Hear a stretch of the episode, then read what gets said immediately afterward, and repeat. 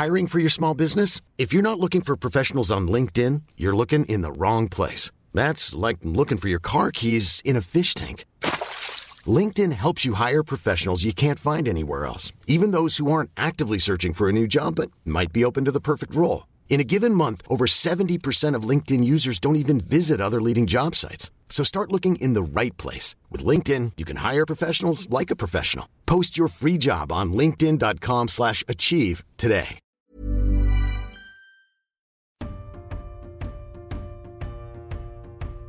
Bonjour à tous, très heureux de vous retrouver pour un nouvel épisode de Deep Talk, émission sur laquelle je discute de l'actu tennis avec des acteurs et des actrices majeures de la discipline. Vous pouvez écouter l'émission en intégralité sur toutes les plateformes de podcast et sur eurosport.fr. Si vous aimez, n'hésitez pas à vous abonner, à liker et à mettre des commentaires. Aujourd'hui, un invité prestigieux de marque, une nouvelle fois. Il a été quatrième mondial, demi-finaliste dans trois grands chelems différents, vainqueur de la Coupe Davis en 2001 et aujourd'hui capitaine de l'équipe de France de cette même compétition. Il nous fait, il me fait l'honneur, je suis vraiment très content euh, de t'accueillir Sébastien dans cette émission. Salut Seb. Salut Deep, comment ça va? Écoute, très bien, très bien. Je suis vraiment très content. Voilà, je, on se connaît depuis euh, maintenant de nombreuses, très nombreuses années. Hein, le temps passe. Hein, ça ne passe trop vite, trop vite même le temps. Ça ne nous rajeunit pas. D'ailleurs, euh, est-ce que tu sais où je suis là exactement, l'endroit dans... Est-ce que tu reconnais Oui, je sais. Oui, je reconnais un petit peu. Ouais. je reconnais un, peu le kangourou. Ce côté très moderne. Tu sais? Ouais, ouais, ouais. Dans le sud de la France. Ouais, plus Ricard, je dirais même. Et, tu, me disais Arnaud Clément. Exactement. Tu, me disais qu'il manquait euh, quelques, quelques doudous. quelques doudous. oui, c'est vrai que normalement, il y a quelques hiboux un peu cachés dans, dans les placards. Elle est où la collection de euh, hiboux? euh, L'animal préféré d'Arnaud. Bon, D'ailleurs, il a un tatouage également. Exactement, ça reste entre nous, mais il continue hein, la collection. Voilà, ce n'est pas terminé. Voilà, bon Seb, bon, comment tu vas Premièrement, ce confinement, comment tu l'as vécu? euh, aux États-Unis, chez toi? Oui, tout à fait. Bah, C'était un peu, euh, un peu compliqué pour, euh, pour tout le monde, surtout pour, pour les enfants. Moi, j'avais ma grande qui graduait cette année de l'université et puis elle l'a fait online, donc sur Internet. C'était un peu, un peu différent pour, pour les jeunes, mais on est resté confiné un mois ici en, en Floride, en tout cas, tout le mois d'avril. Donc, on a pu passer euh, du temps tous ensemble avec euh, toute la famille, euh, avec les trois enfants, avec ma femme également, chose qu'on n'avait pas fait depuis très longtemps. Donc on a pu se, se redécouvrir, j'ai envie de dire. Et, et voilà, donc on, on, a respecté un petit peu toutes les, toutes les règles, rester à la maison, éviter de sortir. Et puis progressivement, on a eu l'autorisation de, de retrouver une activité. Mais ça a été, ça a été difficile et puis c'est pas encore fini surtout. C'est ça, c'est la question que j'allais te poser justement. Vous en êtes où aujourd'hui? Bah, L'activité euh, a, repris euh, doucement. Moi, j'ai une petite académie ici à, Boca, donc tous les, tous les matins, je vais sur le cours. Et l'après-midi, c'est calme. Mais euh, malheureusement, y a, on voit de plus en plus de cas positifs ici en Floride. Donc voilà, je crois que les gens devraient respecter un peu plus les consignes sanitaires. Mais voilà, mais voilà, en tout cas, moi, je, moi, je respecte.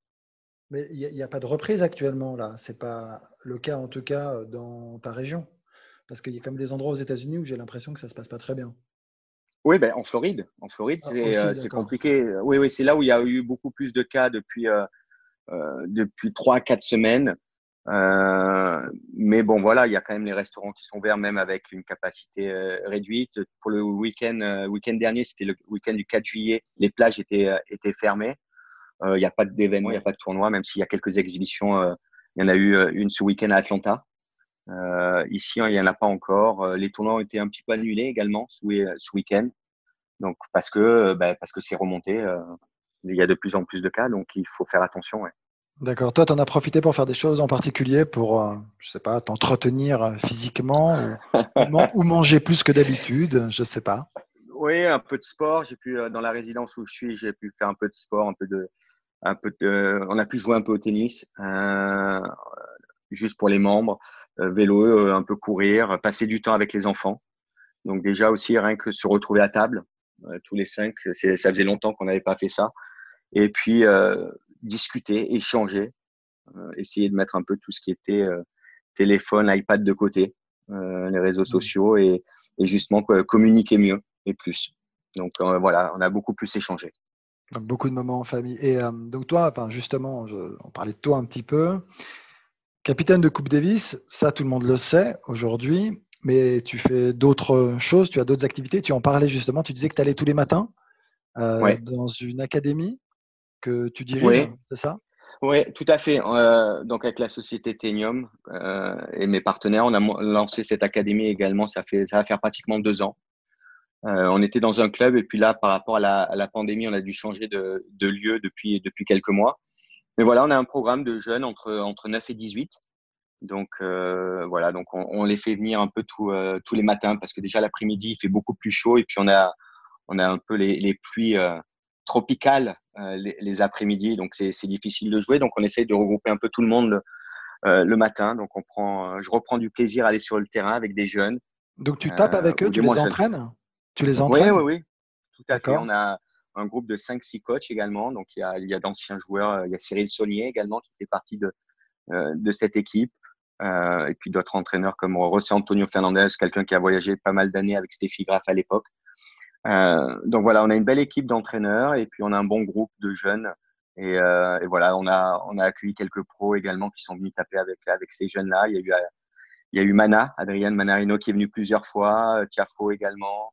Euh, on a eu Tommy Pauls euh, et puis euh, et puis ce matin on a eu Vika Azarenka qui est venu taper également.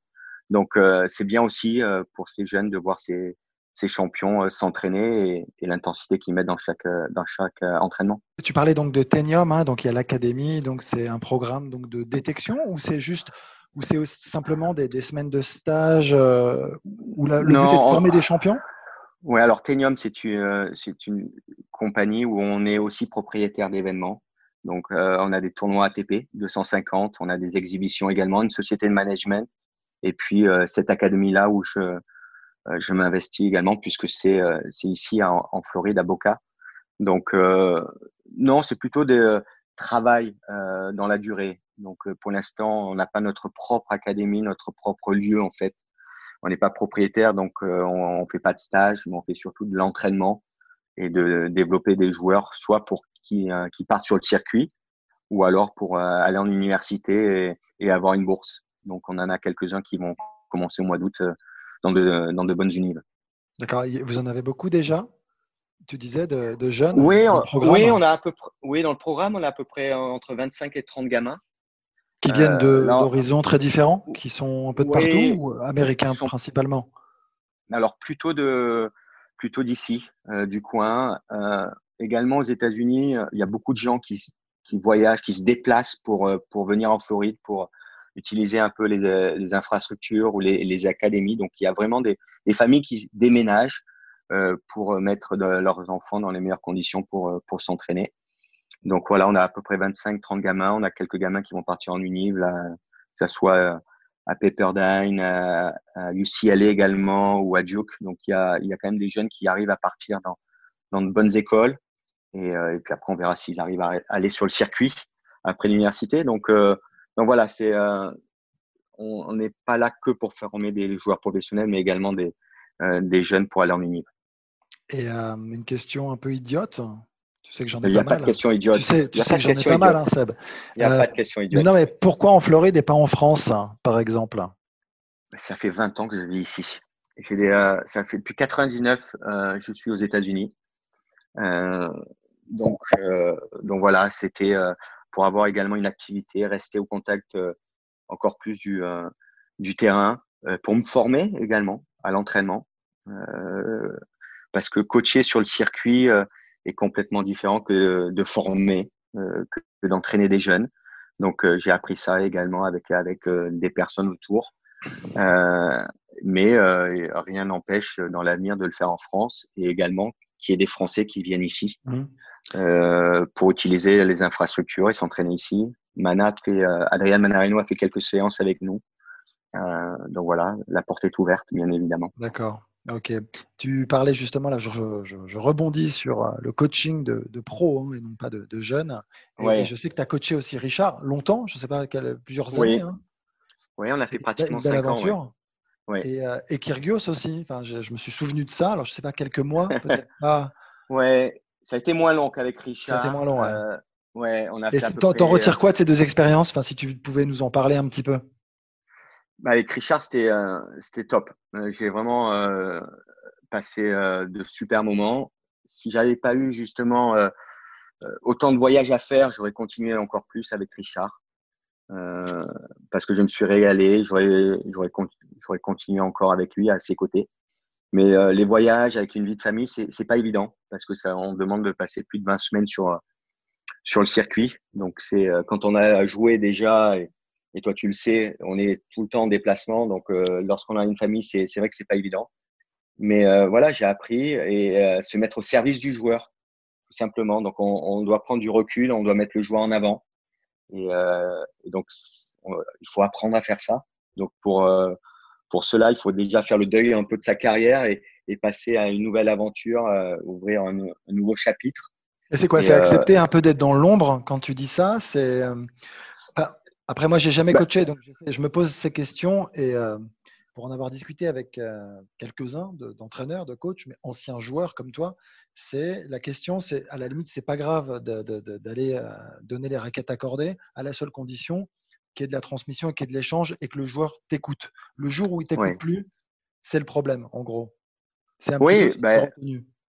Donc il faut, il faut que déjà la démarche vienne du joueur de choisir un entraîneur.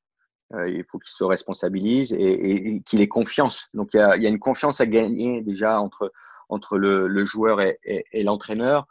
C'est pas être dans l'ombre euh, du, euh, euh, du joueur, mais être plutôt au service pour le mettre dans les meilleures dispositions possibles et, et le faire évoluer. Euh, donc il y, a, y a des échanges, il faut bien communiquer avec, avec son joueur. Euh, amener les raquettes chez le coureur, ça fait partie du job. Si on n'a pas envie de le faire, on fait pas ce métier-là. Donc, je crois qu'il faut justement faciliter un peu tout ce qui est autour du, euh, et qui peut être contraignant pour un joueur pour qu'il ait juste l'esprit euh, tranquille et qu'il soit prêt à jouer. Euh, donc voilà, moi je garde euh, une expérience, euh, belle expérience avec Richard. Euh, on est toujours proches, on communique beaucoup. Et, euh, avec Nick, c'était un peu plus différent parce que euh, déjà il y a la personnalité, euh, il y a fort caractère et euh, et c'était quelques semaines. Moi, j'avais envie de passer plus de semaines avec lui sur euh, à l'entraînement qu'en tournoi, parce que c'est pas du tout le, le même le même joueur, la même personne lorsqu'il est euh, ici en Floride, euh, lorsqu'on était à Boca à l'entraînement ou sur les tournois. J'ai passé le bon moment ici et en tournoi c'est beaucoup plus difficile. C'était beaucoup plus difficile euh, à, à gérer. Il est il est dans tu il est- sentais que tu avais moins de prise sur lui quand il était Ouais, en tournoi? tout à fait. En tournoi, ouais, il y avait beaucoup de choses qui, euh, qui perturbaient, donc c'était beaucoup plus difficile d'échanger, de communiquer.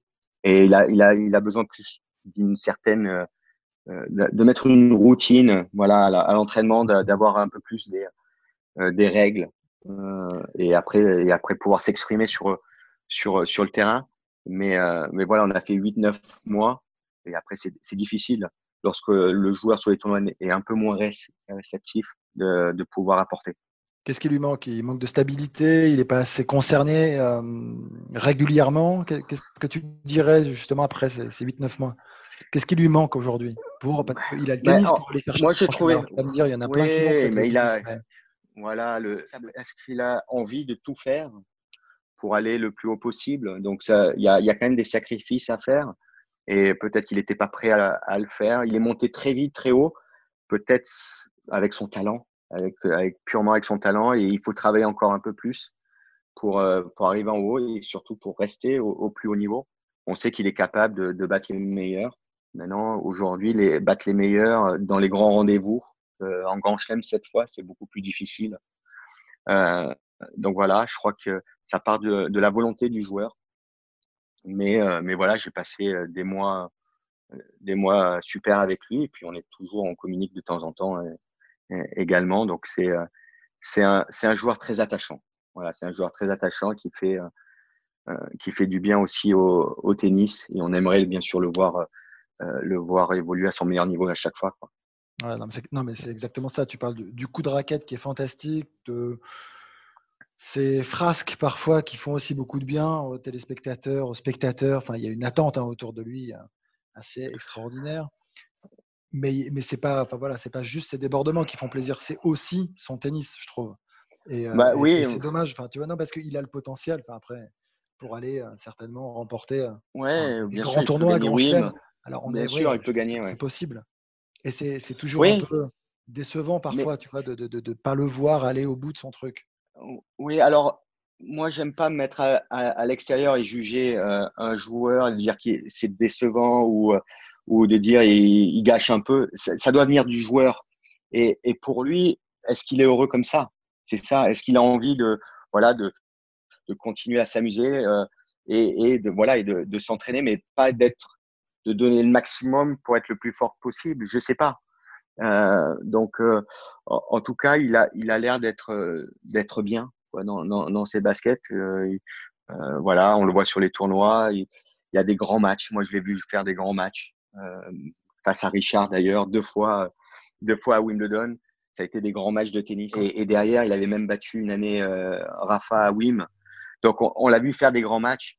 Mais le, très haut niveau, c'est une régularité. Et pour l'instant, c'est ce qui manque à, à, Nick. il a ses coups d'éclat, il a des performances euh, qu'il est capable de réaliser mais il manque encore un peu de, stabilité au plus haut niveau. Tu as vu là, post-confinement, que pas mal de compétitions non officielles fleurissaient un peu partout pour permettre aux joueuses et aux joueurs de jouer, de s'entraîner, de matcher, enfin de revenir à, la compétition.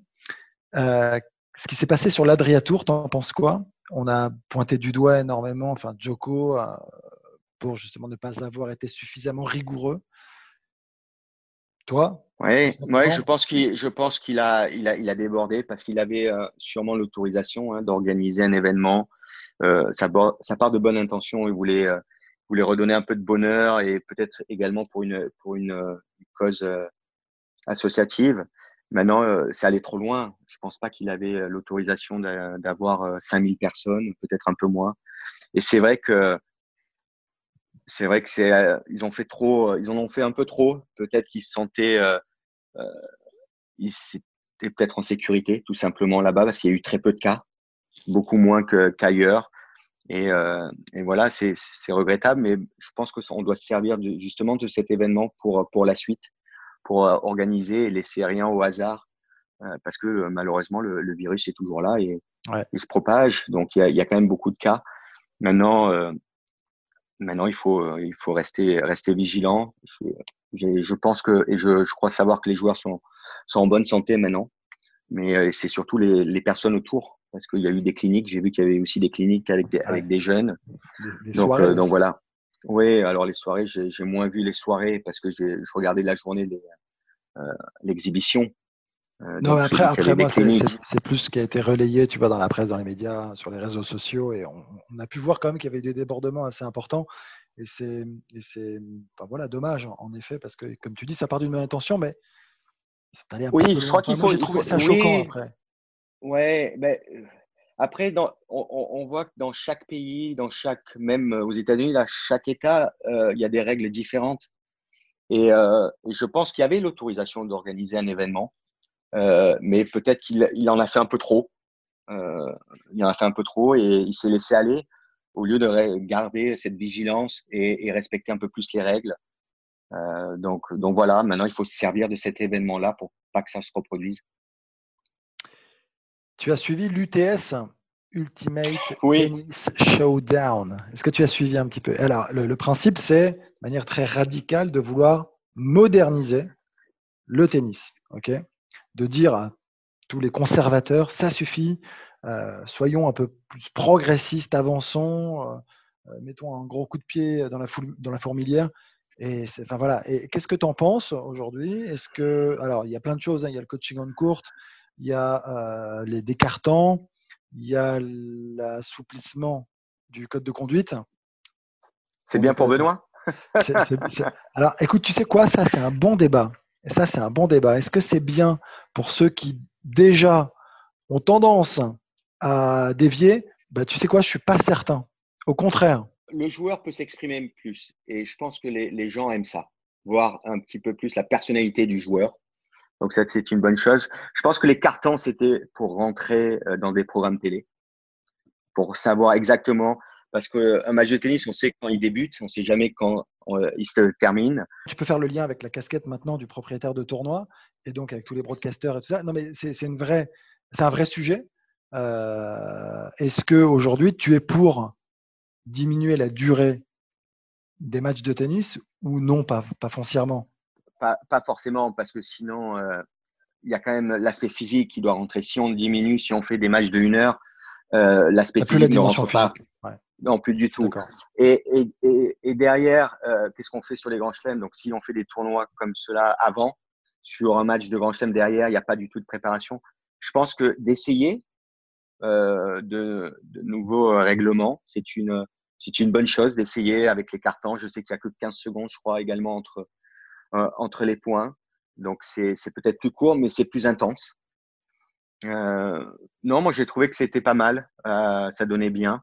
Alors il n'y a pas de public aussi, donc c'est différent, mais c'est une bonne idée d'essayer de d'innover euh, pour voir euh, comment les, les, gens déjà réagissent, les joueurs, les médias également, parce que c'est important lorsque l'on a un événement, les, les droits télé, ça fait partie des, des revenus pour un événement pour pouvoir offrir un bon prize money. Donc ça fait partie de tout. Donc je crois qu'il faut faut se mettre autour d'une table et, et puis demander également aux joueurs qui ont euh, disputé l'événement ce qu'ils en pensent. Ouais. Le, bien sûr, le coaching on courte, t'en penses quoi? Toi, tu es plutôt favorable?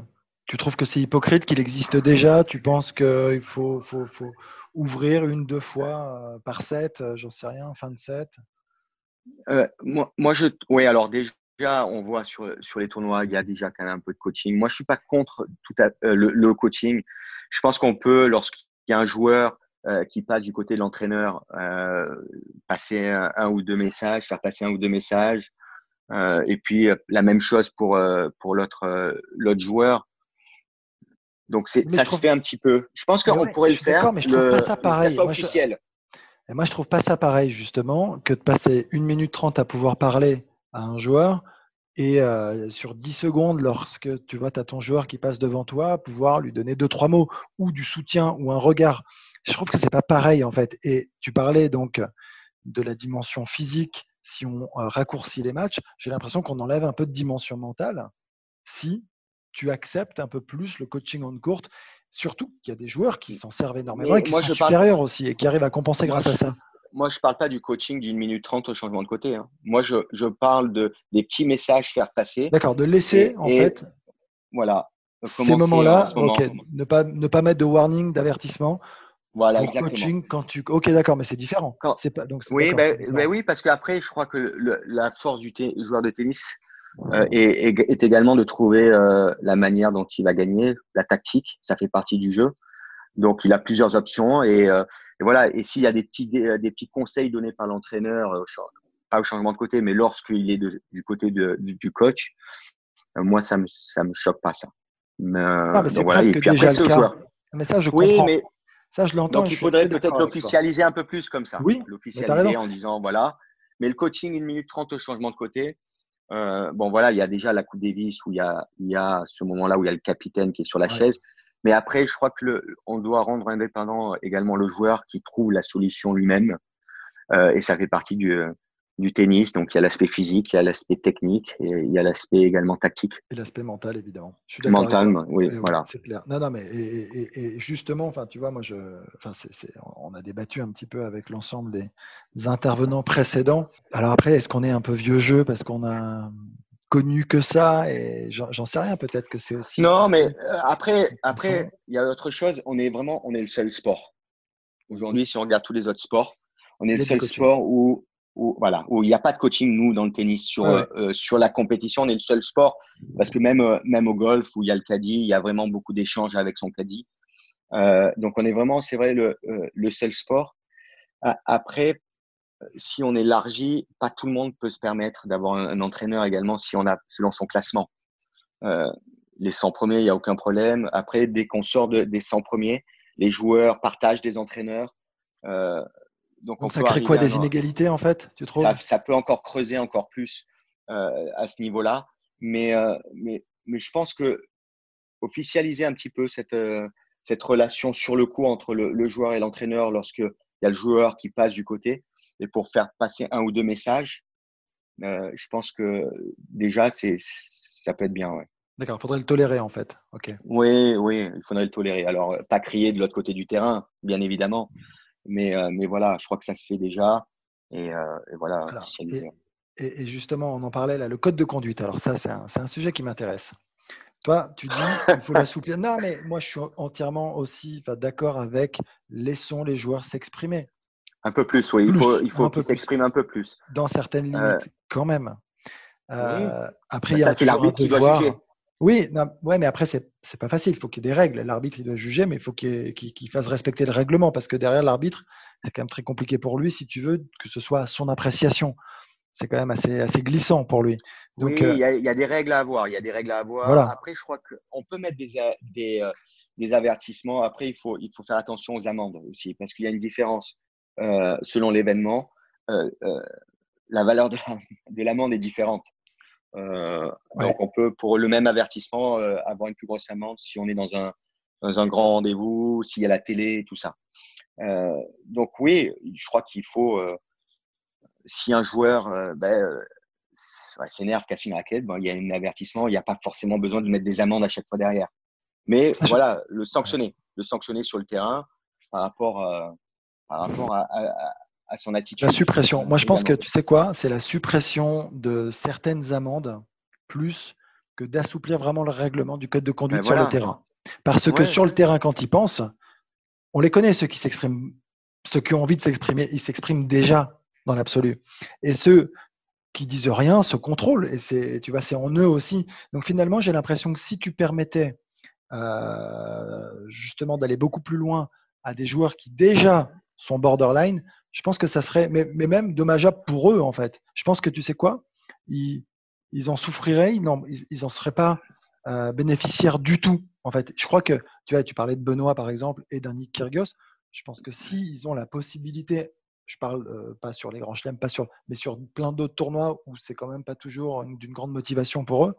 Je pense qu'ils pourraient déborder très mais Je crois que ça dépend. Ça dépend. Oui, mais ça dépend en fait des, un peu des, des, des faits de, de, jeu. Ça dépend des situations.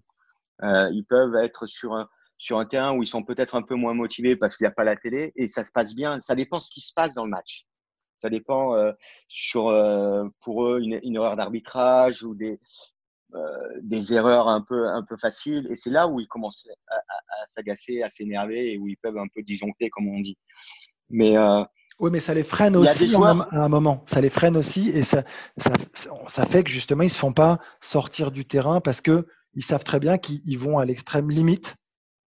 Après, il y a euh, d'autres joueurs qui ont appris à, également à canaliser un petit peu cette énergie pour se contrôler un peu mieux également sur le terrain. parce que pas tous les joueurs qui arrivent sur le circuit euh, sont, sont, calmes ou sont. Euh, euh, ils ont travaillé là-dessus également, sur cet aspect mental.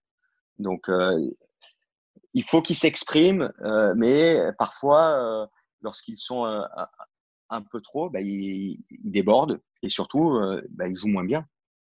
Le résultat est, est moins bon.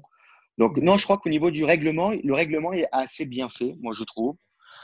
Euh, voilà, de savoir un petit peu également à quel moment aussi sanctionner, prévenir euh, le joueur euh, avant de, lui mettre un avertissement, de voilà, de lui, dire de se calmer, et puis après, bien sûr, au niveau de l'amende derrière, parce que c'est un peu plus donc être, un peu plus tolérant et un peu plus de pédagogie de la part des arbitres.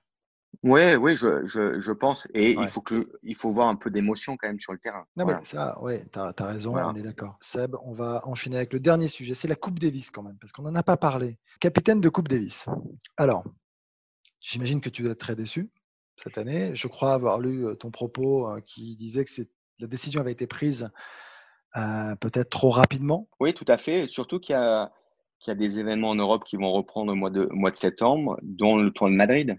Il y avait aussi d'autres tours de Coupe Davis qui se jouaient en septembre. Apparemment, pas toutes les rencontres pouvaient se, euh, se disputer. Donc, c'était un, peu compliqué. Mais bon, on aurait pu peut-être euh, attendre un peu plus. Si, euh, avant l'annulation. avant de prendre la leçon. Voilà. Ouais. Après, il y a les instances. Ouais. Toi, es, encore une fois, tu es plutôt un défenseur un des seuls, j'allais te dire, mais tu as vu, je ne l'ai pas dit. Je le rajoute. Non. de la nouvelle formule. qu'est-ce qui te plaît dans cette nouvelle formule et Parce qu'en fait, moi, mon sentiment, c'était, comme beaucoup, et je sais que, mais tu peux le partager aussi, on peut être plus nuancé.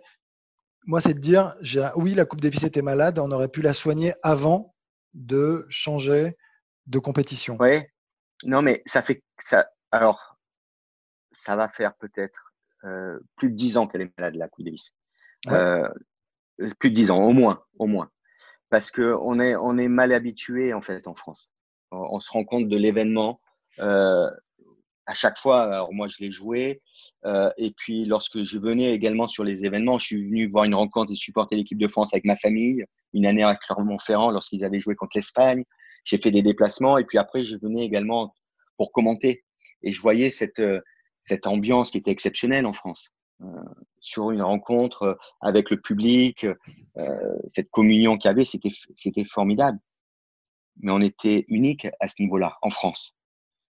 Il y a des rencontres qui, qui se passaient dans, sur, dans d'autres pays où il n'y avait pas grand monde, où les fédérations perdaient de l'argent en organisant des, des rencontres de Coupe Davis.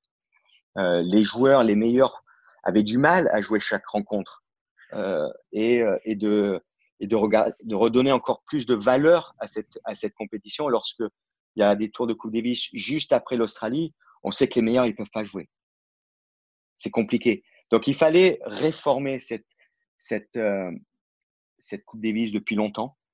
Et, je pense qu'on a trop attendu.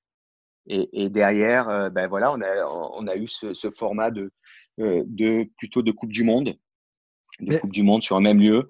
Euh, mais moi, j'aurais préféré que toutes ces personnes, en fait, qui, qui contestent un peu cette nouvelle formule se réveillent avant. D'accord. Pas une fois trop tard. Non, mais ça, euh, tu as, certainement raison là-dessus. Après, euh, moi, je ne remets pas en, cause euh, le fait qu'il fallait se réveiller plus tôt. Je dis juste que la radicalité du changement, tu vois, pour moi, on parle pas de, on parle pas d'évolution et de réforme, on parle d'une révolution. Et simplement, quand tu parles de valeur, la valeur, tu la crées avec la rareté. Et la rareté, si tu la remets chaque année, je ne vois pas comment créer de la valeur. Moi, c'est un vrai sujet, un vrai débat. Alors, alors il n'y a, que la phase finale, il y a que la phase finale hein, qui se joue sur un même lieu.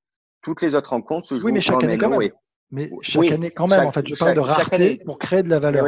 Tu parles de valeur. Tu vois ce que je veux dire Mais après, il y a eu ce changement également qui est, qui est venu. Tu crois que chaque année, mais tu crois que chaque année, les meilleurs vont aller jouer ben, Alors, si leur pays est qualifié automatiquement, ils peuvent. Après, il y a peut-être qu'un tour également à jouer. Il y en a plus euh, quatre pour gagner la Coupe Davis. Il peut avoir le tour préliminaire qui est au mois de mars, donc ils peuvent jouer ce tour. Et s'ils sont qualifiés pour une phase finale, c'est jouable également pour les meilleurs de faire ces, euh, ces compétitions-là. Après, si, si on l'a fait tous les deux ans, parce qu'il y a eu beaucoup, euh, il y a eu beaucoup de personnes qui disaient qu'il fallait la faire tous les deux ans. Il y a beaucoup moins d'argent derrière pour les fédérations. Donc le, problème financier, il sera toujours pour les, euh, il sera toujours présent pour, euh, pour ces fédés-là. J'en ai parlé souvent avec Arnaud, bien sûr, euh, là-dessus. Les fédés, ils ont besoin d'événements pour gagner de l'argent, d'avoir leur propre événement. S'ils ont des tournois, c'est bien. La Coupe Davis, s'ils peuvent organiser et gagner de l'argent, c'est bien aussi. Parfois, ils n'y arrivaient pas. Donc, hormis les, fédés Grand Chelem, qui, sont, qui ont l'argent, les autres fédés ben, n'ont pas beaucoup l'argent. N'ont pas beaucoup l'argent. Donc, il est là le, le, le, le problème pour, euh, pour, pour ces fédés, euh, pour les joueurs également, euh, d'aller jouer chaque rencontre. Je suis ouvert à, à, à plein d'autres formules, bien évidemment. J'étais attaché à, à, à, cette, à cette compétition à domicile, à l'extérieur, bien évidemment. Mais, mais les, il faut que les meilleurs jouent. Et ça faisait longtemps qu'ils jouaient plus. Ils choisissaient en fait leur moment. Ils pouvaient pas tout faire. Attends, mais tu as raison. Après, moi, je suis. Après, on verra. Il faut laisser la chance au produit, mais je suis sceptique dans la durée, chaque année, de voir les meilleurs en fin d'année aller jouer euh, la phase ben, C'est tout. Je suis sceptique, mais ben, peut-être qu'il faudra, peut-être qu'il faudra la faire tous les deux ans, si ça marche aussi euh, sur le plan économique pour les fédérations, parce que les fédés également ont besoin de, cette Coupe Davis pour gagner de l'argent, pour euh, redistribuer également euh, dans les clubs, euh, dans le monde, dans chez les bénévoles également, hein, dans tous les clubs de tennis. Donc, euh, donc il faut voir, il faut essayer en tout cas. Mais, après, on l'a trop attendu. Je pense qu'on a trop attendu on va, pour réformer la Coupe Davis. et, que, et, que, moi, je, je l'ai joué. Toi aussi, toi, tu as vu ce que c'était la Coupe Davis. Mais on est en France, on peut pas juger parce que c'était voilà.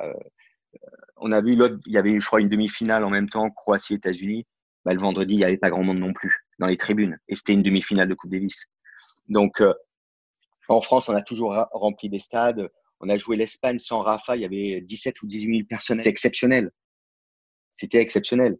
Bon, et s'il est là, ben, on remplit comme quand euh, on joue les, les Suisses euh, de, de, Roger et Stan, il y a 27 000. Mais c'est en France. Et parce que bah, c'est c'est unique et il y a cette tradition de Coupe Davis en France. Et donc, peut-être que c'est cette tradition qu'on a perdue dans d'autres dans d'autres pays. Mais c'est euh, au niveau de la réforme, il, fallait le faire parce que bah, déjà l'ITF va pas bien, euh, tout le monde le sait. Ton rôle de capitaine aujourd'hui, bon bah annulation cette année, pas de bol. Hein. Bah, surtout qu'il y avait les JO aussi, parce qu'il y a aussi dans, ma, dans ma mission, il y a aussi euh, les, les, les, euh, les Jeux, Olympiques. Et ça aussi, j'avais envie de le faire, tu vois. C'était quelque chose qui. C'est que c'est décalé, hein, donc tout va, tout va se passer, donc tout va, tout va arriver. mais, mais, toi, ta manière de procéder. Ouais, non, mais ta, ta manière de procéder ton rôle euh, justement avec une phase finale donc euh, en fin d'année.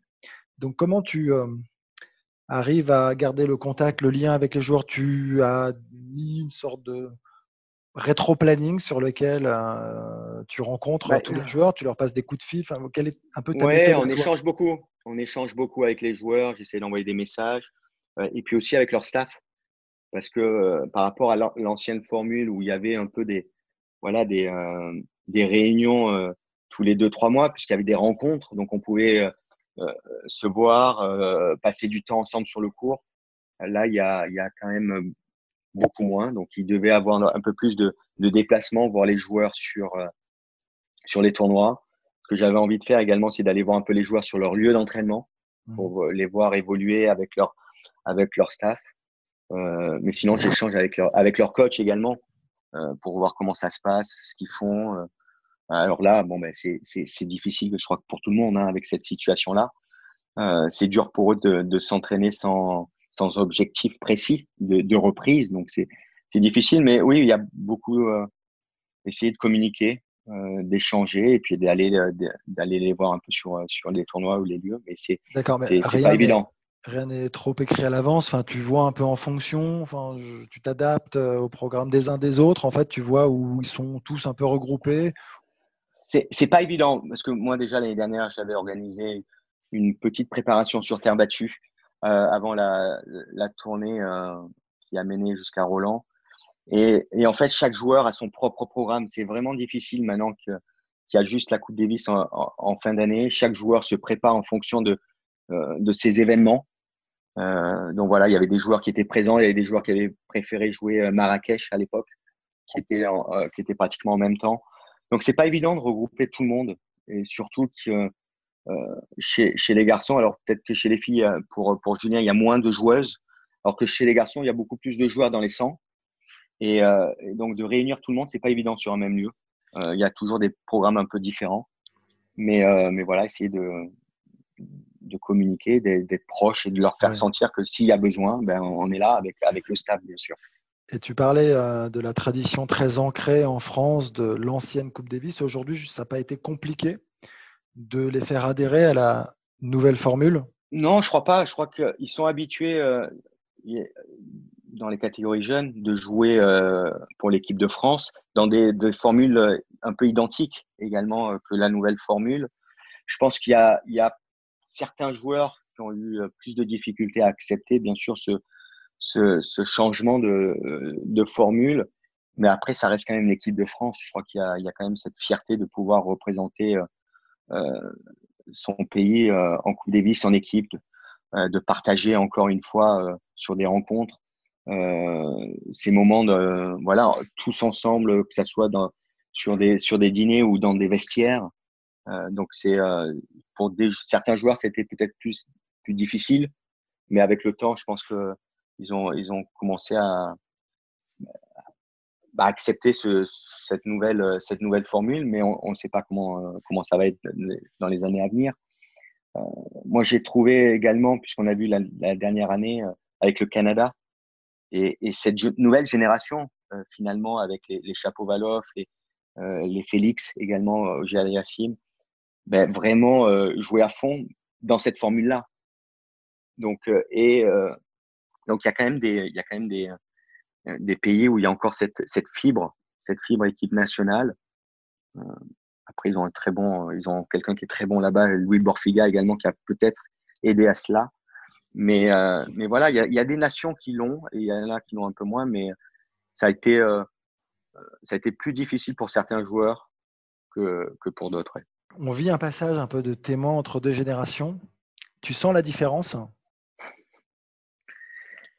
Euh, Ouais, je crois que on a, pas vraiment rendu compte de, de cette génération qu'on avait, qui arrive plutôt à la fin. Je crois qu'au lieu de les mettre en avant et de, de, valoriser également leurs résultats, leurs performances, on a toujours été un peu trop critique, j'ai trouvé, par rapport à ces, euh, ces quatre joueurs. Hein, je parle parce que je, je, pense que tu veux parler de ça. Euh, par rapport à, à Joe, Gaël, euh, Richard et, Gilles, c'est ces quatre joueurs de la même génération, ces quatre joueurs qui ont été euh, dans les 10, qui ont, joué le Masters, euh, qui, ont, gagné également la, la Coupe Davis, qui ont fait des, voilà, des, finales et des demi de Grand Chelem. Et, euh, voilà, et, en fait, c'était exceptionnel leur carrière quand on regarde un, Joe qui a fait finale au Masters, qui a gagné deux, deux Masters 1000, et Richard qui a fait des demi également de, de Grand Chelem. Euh, comme Gaël et, et, et, Gilles aussi avec sa performance d'aller dans les 10. Euh, donc voilà, il, il risque d'avoir un petit creux comme, euh, euh comme dans chaque, euh, chaque changement ou passement de, de, de témoins, mais parce qu'ils ont joué longtemps aussi. Hein. Ils vont encore, quelques-uns vont encore jouer encore quelques années, mais ils ont joué très longtemps. C'est peut-être que pour ça qu'on ne s'est pas rendu compte que derrière, il y avait peut-être moins de monde. Parce que bah, depuis que Richard a commencé peut-être à 15-16 ans à, à Monaco, bah, aujourd'hui, aujourd'hui, il a 34 et puis il est toujours là. Donc, euh, si on regarde il y a longtemps, bah, c'était une carrière durée à peu près 10 ans. À 30 ans, c'était terminé. Aujourd'hui, aujourd'hui, des joueurs après 30 ans sont toujours au plus haut niveau. Bon, euh, Roger est une exception, hein, Federer c'est une exception. Euh, mais, euh, mais voilà, des joueurs entre 30 et 35, bah, ils sont au top. Alors qu'avant, ils, plutôt, ils arrêtaient.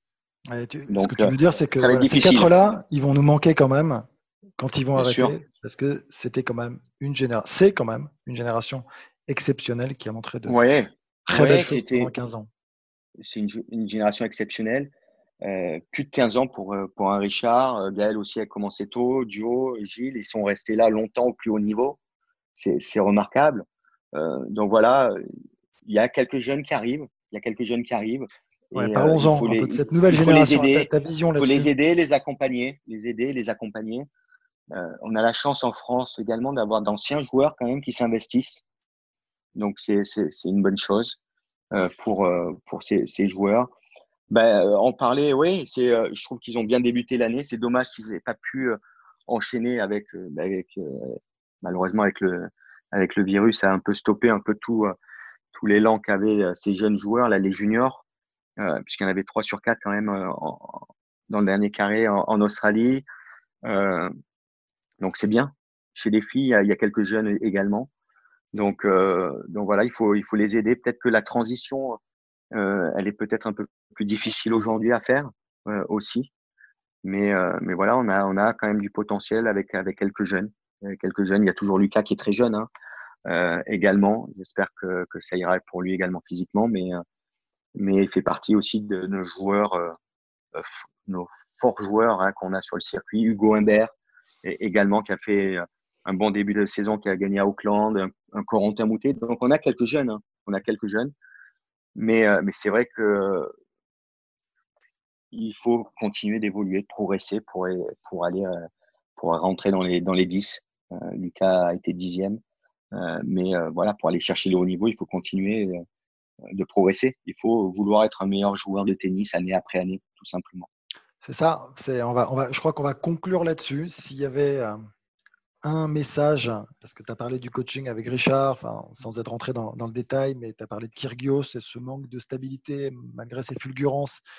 Euh, là, on parle des plus jeunes aujourd'hui. Et s'il y avait un et puis toi, par rapport à toi, joueur, ta carrière, tu as quand même, c'est ce que je disais, été quand même trois, enfin, demi-finaliste dans trois grands chelems sur quatre, ce qui n'est pas, ce qui est pas neutre, euh, entre autres, hein, quatrième mondial. Toi, ce qui t'a animé, c'est aussi cette quête du progrès permanent. Parce que, on parle des trois, des trois monstres là, des trois ogres, et on en a parlé avec Richard que j'ai justement reçu dans, dans l'émission, et c'est ce qu'il disait. Il a, il a dit, je crois, même sur tapis de sel de beigne, ils auraient, ils auraient tout gagné. Ouais, non, mais il, il, est, il est très lucide en fait, Richard, un peu également. Il, il connaît pas parfaitement le, le tennis. c'est un vrai passionné. Il connaît même les joueurs. C'est un vrai passionné. Il est passionné. Et, et, c'est pour ça qu'il joue encore. C'est pour ça parce qu'il aime ça. Exactement. Mais toi, là, c'est juste ce, truc-là, parce que tu es dans la transmission, tu as une académie, tu as été joueur. Ouais, mais j'aime ça. J'aime. Tu as été coach, être sur un court de tennis. Mais j'aime ça, euh, essayer de transmettre également. Je crois que les, les, les joueurs, là, les, les, les, tout meilleurs, euh, les, il y avait le Big Four, malheureusement, Andy a, a eu quand même pas mal de blessures. Mais je les ai joués, en fait, jeunes. Et j'ai vu l'évolution, en fait, euh, de, de, Roger Federer, Rafael Nadal, Novak Djokovic. Et année après année, se sont, se sont améliorés sur le plan du jeu, euh, tennistiquement, euh, techniquement, euh, physiquement. Ils ont, ils, ont, ils ont fait évoluer leur jeu. Euh, je on se rappelle de, de Rafa quand il est arrivé à, à, Roland, où il gagne son premier Roland en 2005.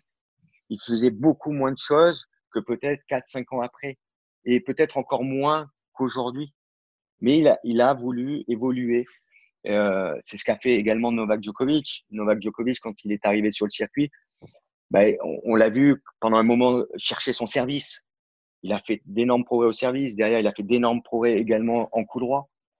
Euh, Donc c'est vraiment, ça en fait la clé.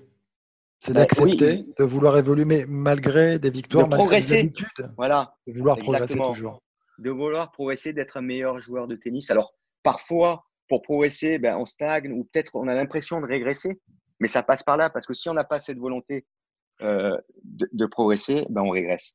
Seb, est-ce que c'est ouais. pas le mot de la fin, ça? Est-ce que c'est pas le mot de la fin? pas. On n'est pas d'accord ah, sur tout, mais tu sais quoi On va rester potes. Hein? Non, mais, mais c'est non, mais c'est là-dessus. Si on était euh, pour faire évoluer, il faut avoir un peu des désaccords pour. Euh, pour, pour avancer. Écoute, super. Pour avancer tout Magnifique. simplement. Mille fois merci Seb, je me suis régalé. Euh, à très bientôt, plaisir. À, à très bientôt. vite. Déconfine-toi bien. à Roland au mois de septembre. Avec plaisir. Si, si, si, voilà. si tu viens, je serai là. Ouais, je viens. Allez, ciao. Allez je t'embrasse. Ciao, ciao.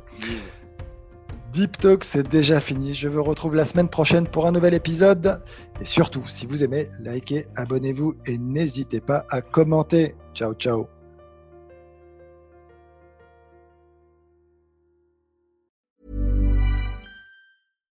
Hi, I'm Daniel, founder of Pretty Litter. Cats and cat owners deserve better than any old fashioned litter. That's why I teamed up with scientists and veterinarians to create Pretty Litter. Its innovative crystal formula has superior odor control and weighs up to 80% less than clay litter.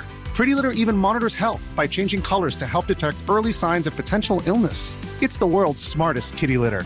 Go to prettylitter.com and use code ACAST for 20% off your first order and a free cat toy. Terms and conditions apply. See site for details.